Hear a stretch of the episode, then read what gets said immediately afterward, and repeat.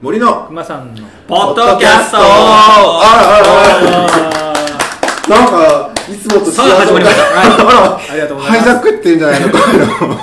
大丈夫ですよ。あのあら？どうしちゃったの？今日。今日はあのねあの、うん。3人 MC 体制でちょっとねあの MC とロイカさんせだから言えてない。トロイカ体制でね。今日ゲスト？ゲストです。あらじゃあ今日は。はいようやく出てくれたはいゲストですよね。もうね。待ちに待った。そうなんですよ、ね。本当ねあのどんだけ積んだかっていうね。本当にちょっと何を積んだのよ。いや本当ねちょっとあのえ？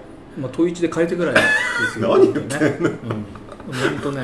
あそういうことやった。もうんちょっと10日後にちょっとまた来るんで、うんう口説き落として。そうなんですもうお忙しいお忙しい中をもう無理くり時間作ってくださってね。あの、うん。我らのポッドキャストにはい。出ていただいたんですけど、では今日のゲストをはい。ご紹介お願いします、えっ、と田中義出先生はい田中先生です。田中です。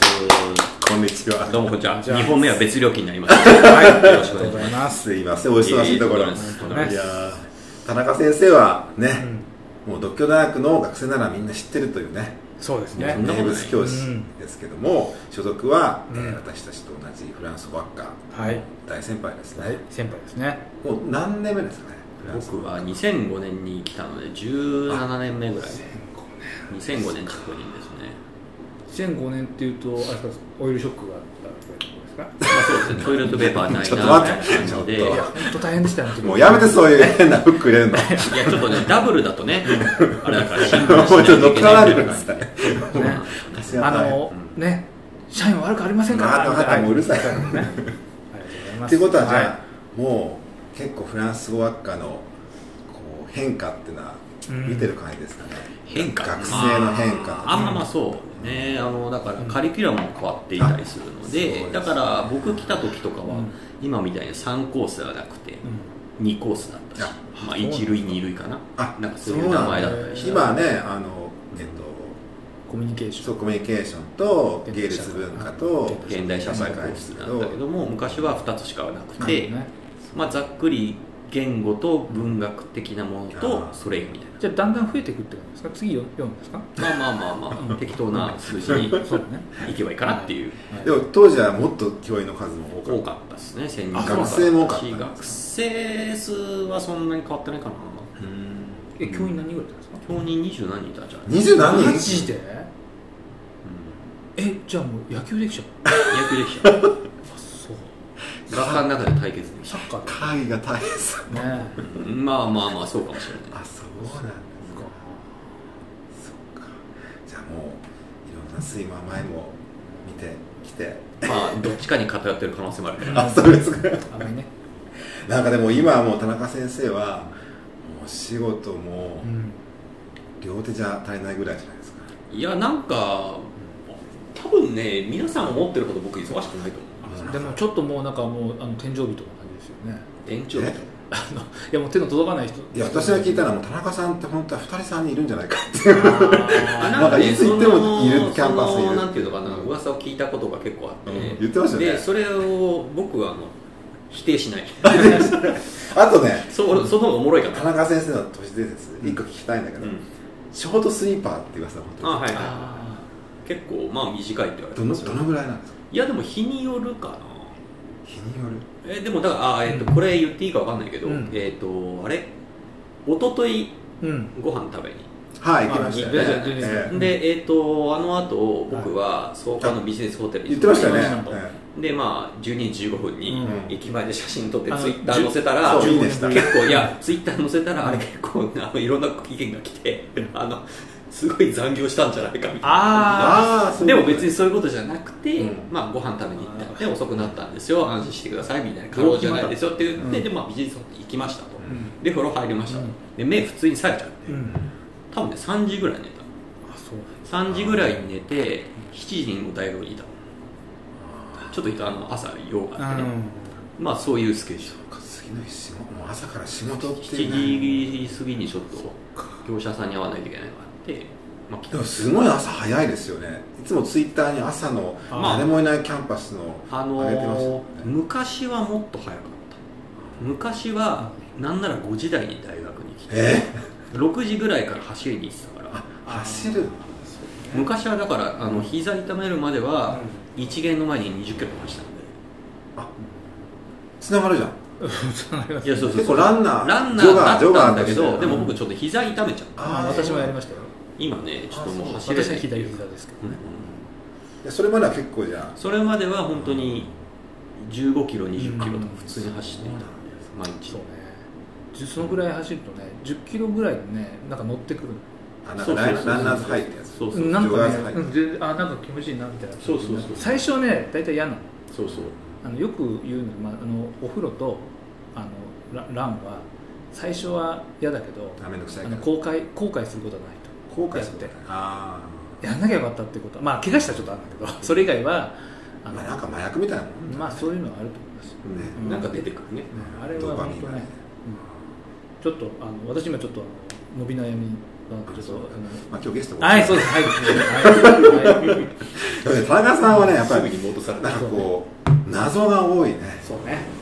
だから今日はちょっとね、うん。謎を田中先生の謎をね、話せるだけ話したいあとやっぱりあの我々の悩み相談あそうね。ね。もう。やっぱりね本人前目の前にして、うん。なんか言うのちょっと口はばったいけど、田中先生こそ人格者ですよね。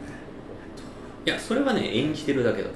いややっぱりね尊敬できる先輩かな。いやいやいや。いやなんかいつもね何やっぱり下私とかあのなんか下の人を気遣ってくれるすごく感じるんですよ。ありますよ。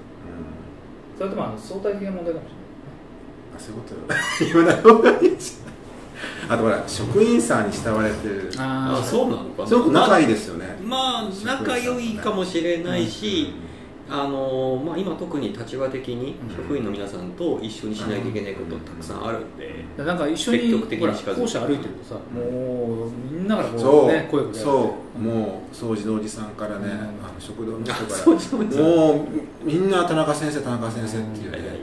本当。そんな光景ないよね。本当になんかそうそういうの見てるとやっぱり尊敬すべき先輩だな。いやいやいやそういうわけでちょっとね今日はね、はい。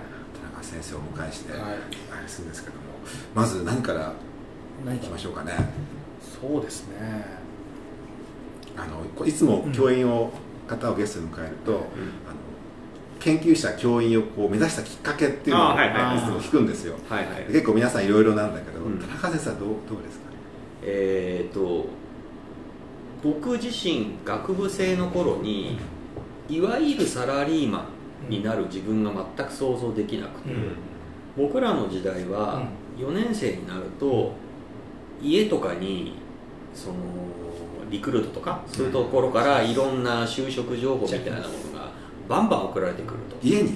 なんなら箱で来るっていう。箱？もちろん来ましたよ。時代だったなんだけど僕はそれが嫌でどうすれば来ないようにできるかってことを考えて。で、まあ、とりあえずあのもうその時実家じゃなくて一人暮らししていて、でそれもね確か僕大学に言ってなかったんじゃないかな。で、まあ、そういう資料請求とかもしたことが一切なくて、それ嫌っていうのはこうなんかお決まりのレールにこう乗りたくないっていうのがあって、まあ、僕のなんていうか生き方として他の人とは違うことがしたいっていうのが常にあって。でだからまああとその今のに関係するけど同じところでずっと働くっていう姿が想像できない、うん。同じところ同じデスクに向かうとかね、できなくて。なんか違うことはないかっていうのを考えていて。であとはまああの大学出た後に予備校で働き始めて、うん。予備校で教えるようになって、まあ、教えることが面白いなって思ったし、予備校のねうん。あの大学出てすぐですか？えー、とそれはあのいや、えー大学を出てすぐです。あそうそれは何の先それは、えー、と大学受験で使うフランス語のあ予備校のそこから先生フランス語の先生。フランス語だったんですね。だから教歴で言うとフランス語の教歴で言うと、僕が採用された時の、まあ、何歳かって言わないですけども、採用された時の同年代の人の多分ね5倍とか10倍の教歴を持っていた時間数でだから予備校だと例えば夏休みとかに夏期講習とかがあって、夏期講習とかだと1日に僕最高でやったのは1日に120分5コマ6日連続。ええ。120分5コマ600分だから10時間。で、えー、と6日やって1日休んでまた6日とか。それ人数はどのぐらいの人数？でも英語に比べてフランス版って圧倒的に人口少ないから、多くて60とか。60 60多いです。少なくても30ぐらいあったかな当時。しかもあれですよね。大学受験のフランス語。まあ、だから、ね。大学受験のフランス語ってどれぐらい難しいかっていうと,、うん。えー、と要するに中高6年間英語を学んだ人と同じぐらいの言語能力をフランス語で試すと。中だから、まあ、例えばそれこそフランスあの題材としてねどういう文章が出るかっていうと、うん普通にフランス文学とかフランスの新聞記事とか普通に出てくるのでそれを訳せっていうのもあるしなんか穴埋めであったりとか、まあ、いわゆる文法問題とかもあったりするんで。しかもそれを結構短期決戦でこう容量よく詰め詰め込むというかそうそうそうそうやんなきゃいけないってことそうそうそうですよねそう。そうですねそのためのやっぱり教える時もそれ用の教え方っていうのをまあだからしていかなきゃいけない。あの正直その仕事を、まあ、10年以上やってでその経験が今一番生かされてる。でそれはだから、えっと今言ったようにあの合格させるっていうあ明確なうん。目的というか向かう先があって、あともう一つは予備校って結局企業なんで、うん儲けないといけない。だから当時僕がいたところともう一つ、まあ、代々木ゼミナールっていうところにフランス語科があったんですよ。でそこの2つしかなかったんですよ。で最初はヨゼミの方がフランス語の受講者数多かった。うん。最終的にそっちから奪っええたんですよ。で要するにその敵のうん。授業内容もちょっと研究したりしして。敵地に。敵地に行くっていうか、まあ、敵地の、まあ、カリキュラムがどういうものであるかっていうのはうん。なんとなく分かってきていたしうん実際にその僕のところに来ていた、えー受講生の友達とかね、紹介してもらって話を聞くとあかーなるほど。して両まあ方受けてた人もいたわけいた。まあ、だからその向こうがどういうカリキュラムを組んでるか、うん。どういう教材を使ってるかを調べてそれを上回るものを用意してでまあいかに効率よく他の教科もあるわけだ限られた時間の中で大学受かる受かるにはどうするかってことを考えてあれですか結構フランス語版林修先生みたいなう感じとは違う。まあでもやっぱりいわゆる文法項目があるのでうん文法問題っていう問題も出るので文法も出るし読解も出るし作文もあるしみたいな感じなんでやっぱり総合的にできるようにならないといけない。だけど今の時代と違うのは例えばそのリスニング的なものはない。ああそうか。あるいは会話はないのでえ読み書きの問題。なのでー文法をまね重視してあ範囲は限られているからそこに特化したものをやればいいんでだからその時のやっぱり予備校の先生らしい喋り方とか、たうん。板書の仕方っていうのがある、でそれは今も実はわざと残していて。一回ね、うん。オンラインだったでしょ、うん。その時に田中さんがね板書してそれをあの写メでうん撮ってそれを一緒にあの学ばに送った方がいいって、うん。その時に見たの、うん。板書本当に分かりやすい板書だった。こういうふうにやるんだと思って。ちょっと感激したの。だからそそれはその時に。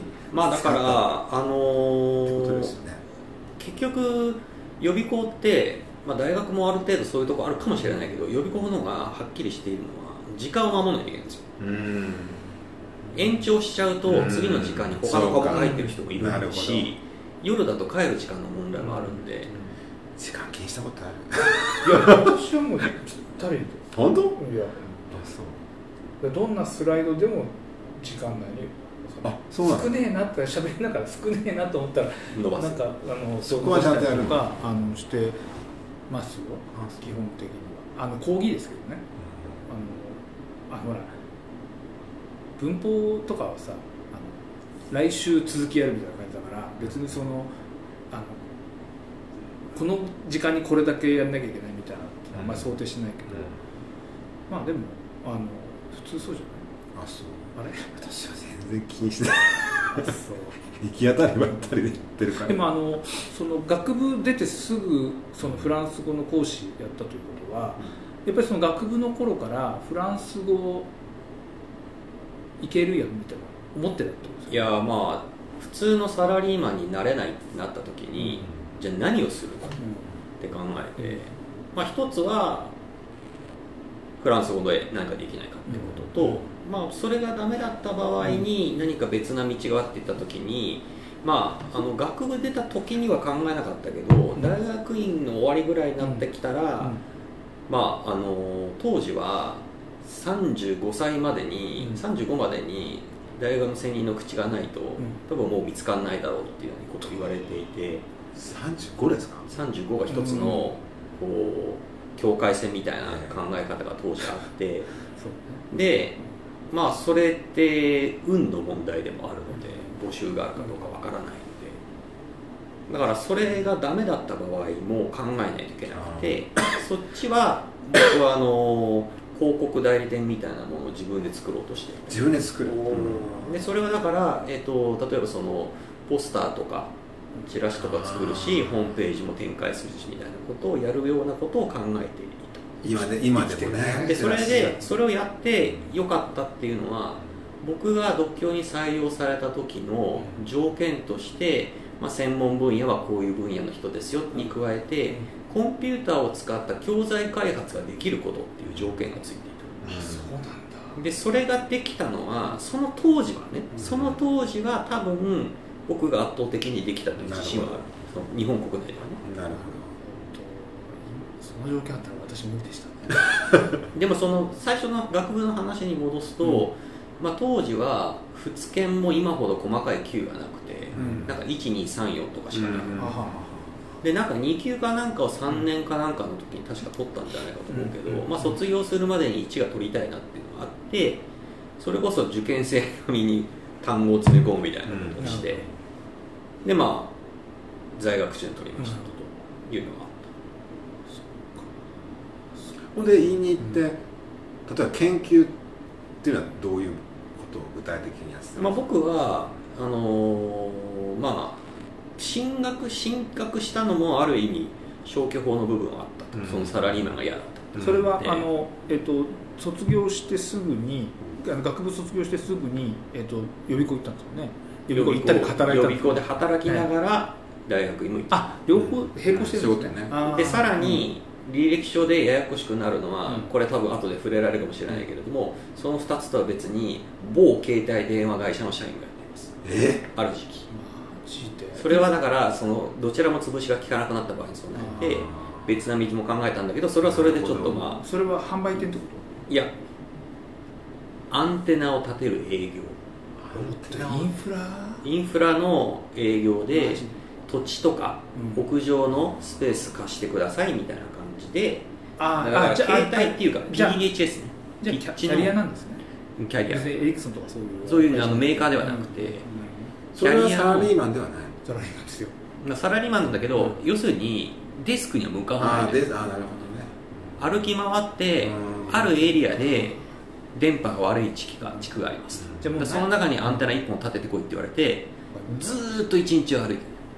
だからこれあのいいまあ多分今言ってもいいと思うけど山手線のある駅の近くでピッチがつなぐの僕のおかげなんですよ。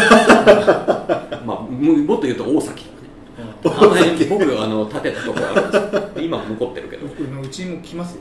どあそう。あのあのドコモと楽天から来ましたけど。あそう。そうだからちょちょっとなんかそのいやだってあんたのえ？お母さんとか来てみたうち？あのか 5G は距離が短いからどうでもいいんですけどあのあのそこら中に立てなきゃいけないからまでもしたらそういう本当に広告、ん。その今言った携帯のアンテナ、うんそれから予備校うん。で院もやっていて、あと劇団員とかね。劇団員？劇団。劇団員に一時入ってそれはた 劇団員は、えー、と一時入っていてでそれは、えっ、とまあ社会人ばかりが所属している劇団員うん。に一回入ったことがあって、そそれはプロとして？え？プロとして？いやあーとだからみんなそれぞれ職を持っていてまあ、趣味みたいな感じでやってる劇団それこそあのはみ出しピアで見つけていた知ってる？ピアっていう雑誌があって。あピアの欄外のところにうん。なんとか募集みたいな一行広告が出ててそこに電話かけて行ったよそれは興味があったんですか？それやりたかっはまあだからその舞台に立つってことには興味があっそれ衝撃場系みたいなた衝撃場系たあ専門分野。感じですかなんでもないけどえちなみにどこらへんどこに？活動場所は三宮橋です。三宮橋。稽古してたのがね。あー。あてかそのあの舞台舞台そのものは僕は立つ僕自身が立つ前に実際僕は辞めちゃったんだけど。あーそうなんだ。あーでも三宮橋だと下北とか近いよね。まあ、下北とか、うん。そうそうそうね。下北とか世代荻窪とか。世代がほぼ同じなので、ってことは芝居も結構見てたってことですか？まあ当時はね。その、うん、あの結構ねあれ世代がずれると劇団自体がなくなるから。なんかいつも言ってらっしゃるそう。第三第3っていうかあのうんザズシアターとか、うん。あのベターポーズとかっていうのを見てたんだけど今ない劇団だから、あの俳優はね松重豊とかさ、田中哲司とかそういう有名な人、今も有名な人出てるんだけど劇団知らない今すごい芝居詳しい人でも知らないところから、まあ、その後もね今今ここで言うとなんかちょっとお前黙れって話やめていいんだけどそういう感じですか？そういうのそういうそういう系の。まあ見たは見たけど、うん。そうね。でもなんかそこでなんていうか人の目を引くための体の動かし方とか。ああそうね。あとはそのなんていうのか結構僕がいたところは、うん。なんかこうファンタジーとかではなくて本当に日常生活でああそういうことあるよねみたいなのを描くあようなところだった青年団系とかそれこそ例えば普段の稽古の中で、うん。今日はこのお題でうみんな演じてみてうん。それにみんなでコメントしましょうみたいな時に例えば朝起きて雨が降っていた。ことに気づくみたいなお題があったらそれをどうやって喋ったりせずに伝えるか。喋らないんですか？喋らない。動きだけ、動きだけで？今日雨が降ってるって。いやいややるんだよ。で朝起きてやるからまず多分カかカーテンを開ける。あカーテン。カーテンを開けて土砂降りだったら分かるじゃないだからカーテン開けてどうかなっていう時には多分窓を開けて手を差し出すあとかね。ー。なるほど。で濡れたらそう雫を払うような動きするなと。かあ斜め上を見る。そうそうそう。例えばその空を見てね雲がどうなってるかを見るとかね。もうパントマイムマイムの世界。まあ例えばその時は喋らないっていう条件付きだから別に喋ってもいいってるんだけども、うんうんうんあるんだまあでもほらコントとかさ見てるとさあるじゃんああここがコンビニかウィーンとかって。あれがあのああいうのがちょっとおおかしいじゃん普通に考えたら。だからラーメンズみたいな人たちがあの一一部お笑い好きなんだけど芝居も好きなような人があラーメンズとかにこう結構なるほど。したりするわけなるほだけどそのいわゆるそのぶ僕なんか吉本の悪いイメージがあるからそういう人たちがああのコンビニから入ろうとか言ってた。ら言わねえよとか思ってああいうのってだその演出とあじゃあショートコントでそういう入り方をするのはそのもともとそういう劇団のやり方から来てる。いやだけどそれがそういうのはおかしいからあのた多分その東京03なんかはそういうのやらないでしょ？あー。かあの要するに実際に会話だけでこういう場面なんだってわ分からせるように最初からそういう会話を作ってるわけ。だからそのなんだっけあの人だからそのこの青年団の平田織さんっていうのは、うんだそういうのは絶対ダメだから、もう演出であの今のその個人のね自分でどう演出するかだけどそのあの例えばあの複数の人があのいた時にそのえあのどういうふうにそれが場面2人の会話の中で場面が分かせるようにするかっていう会話を作るっていうこなるほどところからやったりとかするからだ割とだからその当時青年団ってものすごい影響力があった劇団だからあのやり方とかは結構当時はずっとあっごめんなさい、はい、失礼しました、はい、でもうん。聞きたいのは、うん。いろんなことやってたけども、やっぱりこう自分的にはやっぱりフランスの先生っていうのが一番にあったんですか？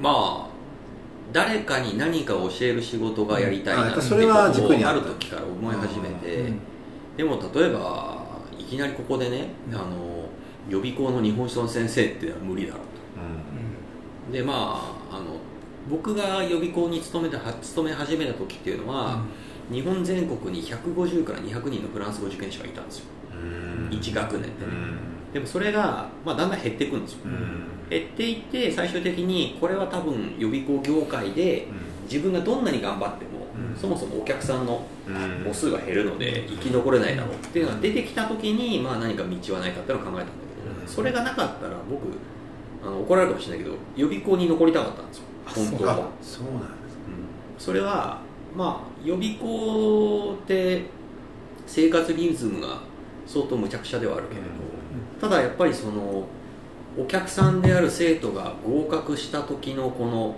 喜び方っていうこのうん。こちらの達成感っていうのはなんかさっきちらっと聞いたけど、語学あの試験日の時に行ってでそれでなんかこう励ましたりとか であとなんか気持ちをリラックスさせるためになんかこういろんなことやったって伺いましたけど。まあだから最後の受験の日の朝までう応援してん応援して。でそれで結果出してくれた時やっぱ嬉しいですよね。だからやっぱりまずその自分の授業に来てもらってその授業を1年間最後まで受けてもらう。うん。そして最終的には結果を出してもらうで結果が良ければその次の学年につながっていく、これがずっと続くので、それが自分的にはまあ分かりやすい。分かりやすい重くないですか？いやそれはだから もちろんその例えばあり得ることとしてね。例えばあの人数が少ないのでこうみんな仲良くなっちゃう。うん。一クラスみたいな感じの仲良くなっちゃう、その中で一人だけ落ちるとかね。うん。それは少しねかわいそうな辛いことになるわけだけど。でもだからそれはその人数なんで結構そのみんなに目が届くしいうんうんその耐えられるでも多分その田中先生のこう面倒見の良さっていうのはやっぱりそういうとこから来てるのかなって勝手に今思っちゃったんだけど。まあでもいやらしい言い方をすればそうやってみんな面倒を見ることによってええ。結果が出るのでなる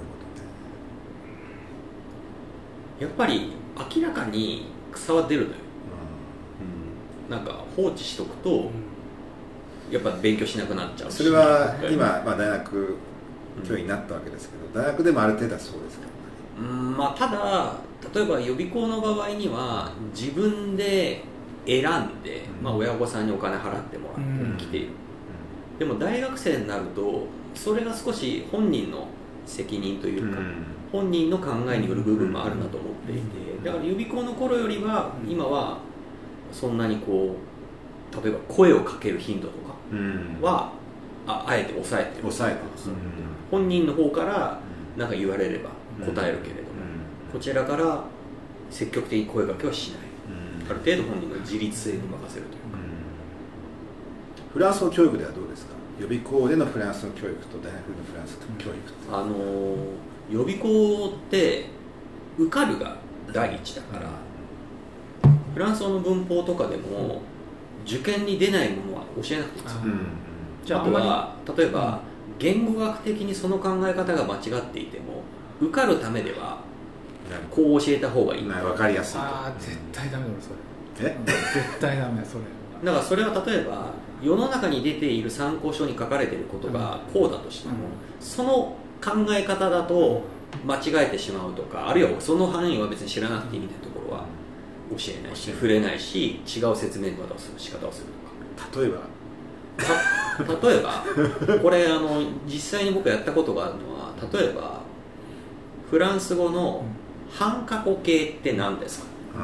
半過去形って本質的にどういうものなんですか、で多分一般的には複合過去と対比されて過去の状態を表します、うん。未完了の出来事を表します、うん。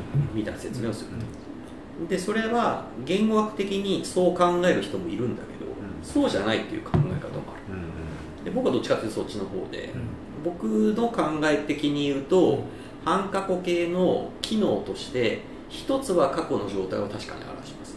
もう一つは非現実の過程を表します、もし私が鳥だったら、的なでこの2つをどちらも同じ半過去形が表しているので、うん。この2つには何らかの共通点があるはず、もし仮に半過去形が過去の状態を表すというのが本質的な意味だとすると、もし私が鳥だったらを説明できない、もし私が鳥だったらっていうのは非現実だけど、現在の非現実だから、過去っていう情報はいらなくなっちゃうなのでこの2つの使い方を統一的に考えるにはどうするかっていうもう一つの考え方は、半過去形っていうのは現在とか現実の現っていう字。フランス語で言うとアクチュエル半過去形っていうのはアクチュエルを表さないっていうのが本質的な機能、でそのアクチュエルの具体的な例が一つは過去。うん。でもう一つは非現実。なるほど。考え方があるんですよ非過去説っていうんだけど。で僕はその非過去説。を唱えてるんですけど唱えてるっていうか、まあ、それに僕は賛成してるんだけども。今ね例出されたあのフランス語わかんない人に言うと例えば英語でもそうですよね。あのもし私が bird うん If I were bird って。Were って過去のミード詞を使うんだけどにフランス語だとそこを半過去で言うんですよね。シーゼテアノワゾーとかそこのことを今そう言ってらっしゃるんだけどでそれが普通通常で使われる半過去のいわゆる過去の状態とか継続的な過去とあれはでも共通的に説明できるか。いやいや。それが非なんです。か非過去説。非過去説。愛はアクチュエルじゃないって。接続法じゃない。まあだからそれはあの第二形でーしょ日本フランス語で言う？とまあ、どう考えるかですよ。でも普通に考えそうですよね。まあまあまあちょっとえ一回英語は置いといて。でそのは話戻すね。はい。はいはい戻すね。はいフランス語なんですよ。要するに半過去形って何ですかっていう説明を半過去形ってのは非過去を表すもんだよってうん。予備校で言うとうん。もっと時間かかるうんそしてそれは例えばそこに来てる生徒の皆さんっていうのは自分の高校でもフランス語を習ってるうん。自分の高校で使ってる教科書を持ってるのうん。でそこには書いてないのうん。そうすると混乱するじゃんうんだからその教え方をしない方がいいっていう判断をするわけ。だからなるべくほとんどの高校生が知ってるだろう説明をしてうん。必要あればそれに上上乗せするとかうん。あるいはそこまで知らなくていいよとかういうふうにしてやるのでんある時ストレスがたまることもある。なる俺そう思ってねえけどなみたいなのはなるほど。今の非加工説ちょっと納得しちゃった。そういうふうに説明すればいいんだと思ってた。僕もそうあのその説明結構悩むんですよね。それどういうふうにもうそういうもんだって言っちゃうんだけど最終的には。えっ、と例えば最近僕201819年以降やってないけど2018までは1年文法を持っていたと。うん。はい。結構未収の文法を持ってることが多くて、うん。そこで今みたいな話をするかって言ったらしないです。しないんですそれは聞かれたら言うけどあ言わないです。最初から言わなくていいだろうじゃあもう最初の時はもうこういうもんだと。こういう使い方があります、うん。こういう全く違う使い方もありますみたいにしてうん。並べて出すけれど、ん。そこで終わってから、えどうしてって言われれば言うけど、あなるほど。の僕あの多分同じことだと思うんだけど例えばあの直接法で言うべきところをあのウーエル同士とかだと要するにその最後の音節を鋭い A で言っちゃうことってあるじゃないですか。あの、えー、とジャえージャビタ東京っていうのをジャビテア東京要するにそのウー読んじゃうっていうね。うんでそれはその、まあ、やめてくださいって皆さん言ってると思うけどやめてくださいっていう時になぜかというとあのジャビテアパギっていうと多分それをフランスに言うと「えまの?」みたいなことで聞かれると思うんですよ。つまりあその半過去のフレあの中に現在はそうじゃないっていうニュアンスが必ず含まれると。うん。だからあの、まあ、に日本語もそうじゃん。うん。あの東京に住んでました。うん今は違うのうん今そうそうでしょ、だって今今住んでたら東京住んでますって言わないから、だからあの現在そうじゃないっていうニュアンスはあるっていうことはそれは言いますよね。でそれは多分今の話そのアクチュアルじゃないっていうこととの,、うん。あの一緒でしょ？だからそれを言うから多分その延長で言っていいような気がするんですよね。ああのそうなんですけど、ただなんていうのかな？あの本当に知りたがる子って、うん。教科書とは別なものをやってたりする。うんからそのうんなるべく一般的な教え方を最初にした方がいいかな。混乱しちゃいますだからそれで足りない子にはさらにおおまけを出すけれど。たただねなんかその僕それ大学のその授業の一番大きなポイント特に語学なんかそうだと体系性だと思うんですよ。あの他の例えばその専門学校とかそれこそ予備校とかだと今言ったようにそのもっと短期的な目標があるから、その短期的な目標のためにあの体系性を損なうっていうことをあえてするっていうのは多分ありだと思うんだけどだけど大学はそのあの体系性むしろ体系性だけやればいいぐらい僕は思ってるんですよね。時間がかかるから。うん。時間がかかることをできるのが大学だと思うだからそうするとそれはたあの言った方がいいんじゃないかなと思っちゃうんですよ。その1年でも。その体系をまずああってそ後で個別のことをそこに当てはめていけば、だけどそのそれがなければ個別のこと来てもなんかまとまらないじゃん。まあそれはあとあれですよ。そのやっぱり学科のカリキュラムとしてうん。1年終わるまでにどこまで教えるかっていう共通認識かな。学生のレベルもあるうん急にシュンとしちゃった今。その話かって急にシュンとしちゃっだから体系ってことで言うと、うん。多分結構手薄になってるのは直接法と接続法でどう違うのかそうねそれはだって体系的なものだと思う。そうです。それはね1年生にねちょっときつい。かわいそうって思っちゃう私なんかあうん。それ言うと。僕だから一応やるけど。うん、その最初にさあのえっとあのなんだっけた単純形とその複合形ガーッと並べてさうん。あの対応させてあのだから半半角と大角とかさ、あの条件不現在と過去とか並べて全部それやるんですよ。もうそのだからそのい夏休み前ぐらいの時も複合角とかやる時に、そこあの今全然やらないけど後で必ず出てくるけどその時はもうこのこの図式だけ分かってればあとはもう自動的に変換するだけだから、うん使い方別としてみたいな、そういうことができるのが大学じゃないかなとそれは、えっと、僕が1年持ってた時は、うん。最初にはやらないです。最初にやっちゃうと めいっちゃうから。だけど最後にはやるし、うん。あと最初はそもそも動詞は活用します。で活用表っていうのはこんなもんです、っていうのが辞書の後ろであったり、うん。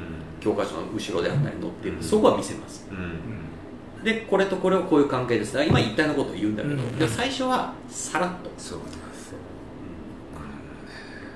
だって一番君たちが知りたいのはこれでしょって思いながらやってるから。それはね自分が知りたいこと 学生はねまだ違うんだと思うよ。私も田中先生。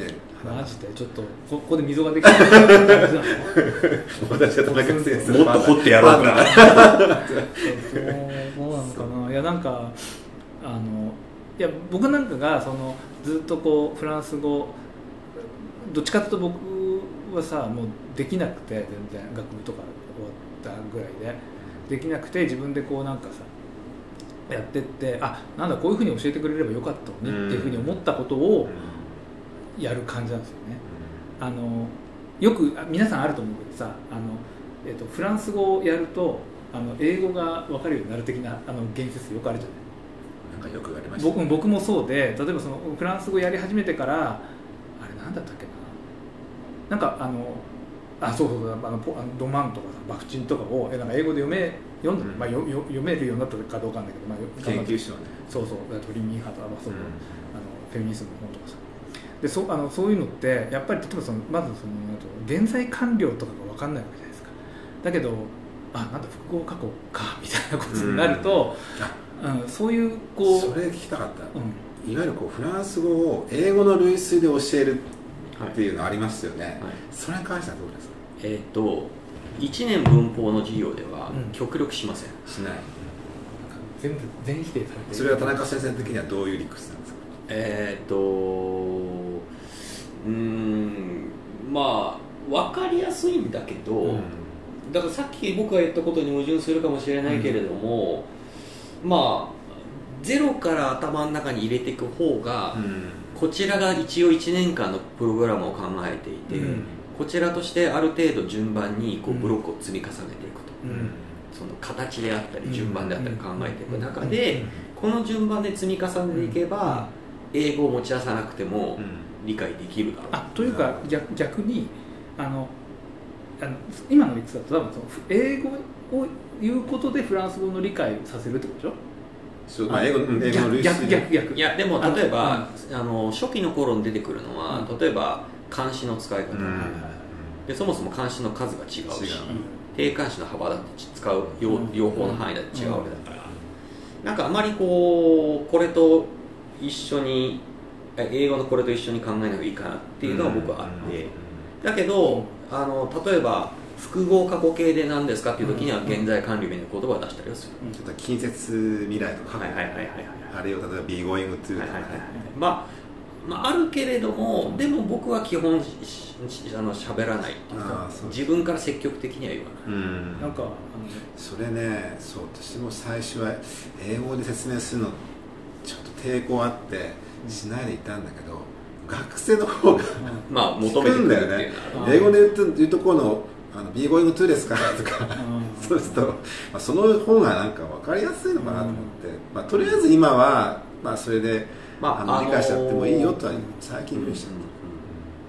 まあ後からうん。なんかそれだけじゃカバーできないような分類が出てくるからその時は言うけど最初は1年生とかだと、あとほら発音とかでもさうん、五月のシーン発音しないんですけど。五月のシーン、英語もそうですよねって話してあそうだよね。まあそれこそその U をなしとかね。あだからそういうのは言った方がだってつまりなんていうのあの英語それこそまあゼロからっておっしゃったけどその発音なんかは積み重ねあると思うんですよ、うん。だからそういうまあ英語英語でどう発音を教えてるのか知らないですけど、でも英語の語末聞こえないじゃないですか、うん。私の耳では聞こえないのでそんな感じでやっていただければいいんじゃないですかみたいなことは言ってだからやっぱり。まあでも、うん。やっぱ僕の中にあるのは、その予備校で教えた経験が一番大きくて、うん。予備校って期限決まってるわけで、うん。いつまでに何ができないといけないと決まっていて、まあなんていうか最低限の努力でうん。最大限の成果を出さないといけないっていうのがあって文法がある程度できるようになって初めて文が書けたり読めたりするんじゃないかっていうのが僕の信念としてあって、うんそのためにはいかにまあ効率的に、うん。しかも確実に理解させるっていうのが大事なポイントかなっていうのがあって。でそのために英語を使って入れていった場合に教えていった場合に後になって実は英語とここは違いますっていうのとうん。最初から別物としていくのはどっちがいいかなっていうので今ほはまあ英語をあまり持ち出さない。ここに。ただその方がこちらの負担が大きいのも確かだとほどうん。英語を使った方がね。相手をスッて入ってくるとそうそうそれ今開けちゃうね。どうしてわも分けたあの向こうは分かった気になりやすいっていうか。そうそそれは怖いんですね。受け入れやすいそうそうそう。それは本当そう。あとよくあのさあの文法がさそのに英語とフランス語似てるっていうあの時に僕が考えているその英文法はもう現在の文法じゃなかったりするんですよね。